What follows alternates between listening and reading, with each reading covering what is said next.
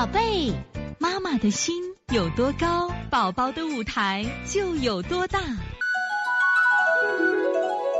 现在是王老师在线坐诊时间，看一下九幺幺西安这个 baby 妈老师，我家宝宝三岁，今天早上开始右眼开始出眼屎，下午三点开始发烧，体温三九点一，推六腑、清天河、外感四大手法，还需要做什么？你看啊，这个 baby 妈啊，就是不辩证，为什么不辩证嘞？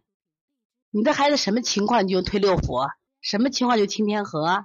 是积食加外感吗？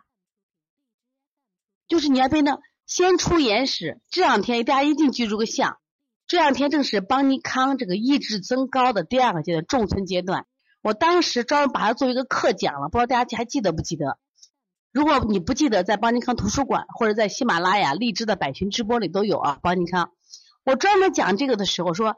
在重村阶段是肝气生发阶段，肝气生发，我们必须让生发，因为孩子才能长，树苗才能长。但是生发的过的话，结果就像风筝没有了线的牵制，结果这个风筝就要出事情了。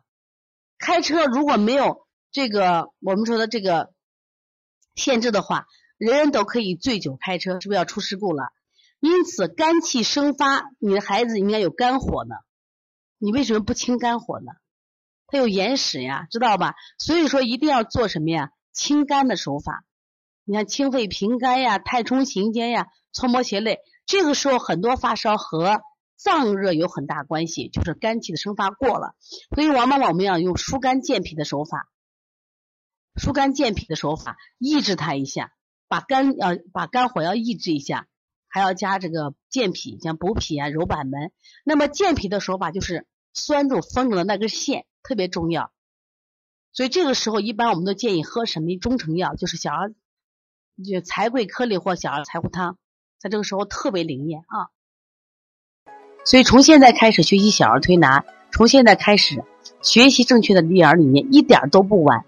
也希望我们今天听课的妈妈能把我们所有的知识，通过自己的学习，通过自己的分享，让更多的妈妈了解，走进邦尼康小儿推拿。走进邦尼康的课堂，让我们获得正确的育儿理念。